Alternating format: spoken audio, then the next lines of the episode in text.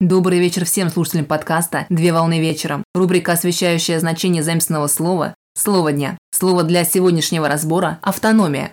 Слово «автономия» с греческого языка «autonomy» – самоуправление, где «автос» – сам и «номос» – закон. Автономия – это право субъекта действовать на основании установленных и составленных им самим принципов. В эпоху античности автономия представляла собой право греческих полисов, особая форма политической организации общества, управляться собственными законами и считаться независимыми государствами, признанное Анталкидовым миром, который был установлен в отношении всех городов Европейской Греции. Теорией государственного управления выделяется самоуправление как реализация децентрализации государственной власти в форме закрепления в нормативно-правовой форме за административно-территориальными единицами государства прав по реализации от лица местного населения возможности и способности определения общественного порядка в вопросах местного значения в определенных сферах под собственную ответственность. В конституционном праве автономия представляет собой право территории самостоятельно осуществлять государственную власть в пределах, предоставленных ей Конституцией.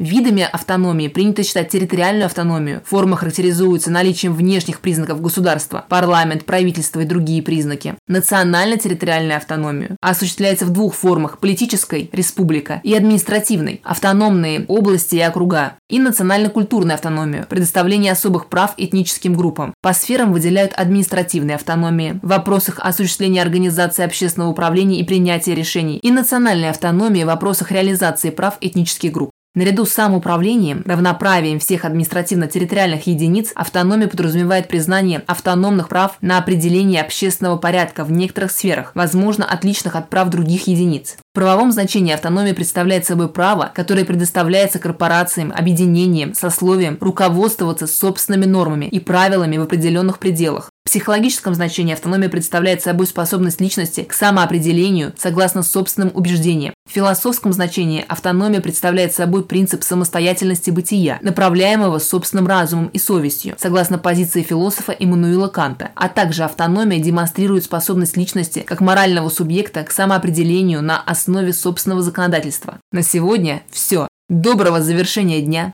Совмещай приятное с полезным. Данный материал подготовлен на основании информации из открытых источников сети интернет с использованием интернет-словаря иностранных слов.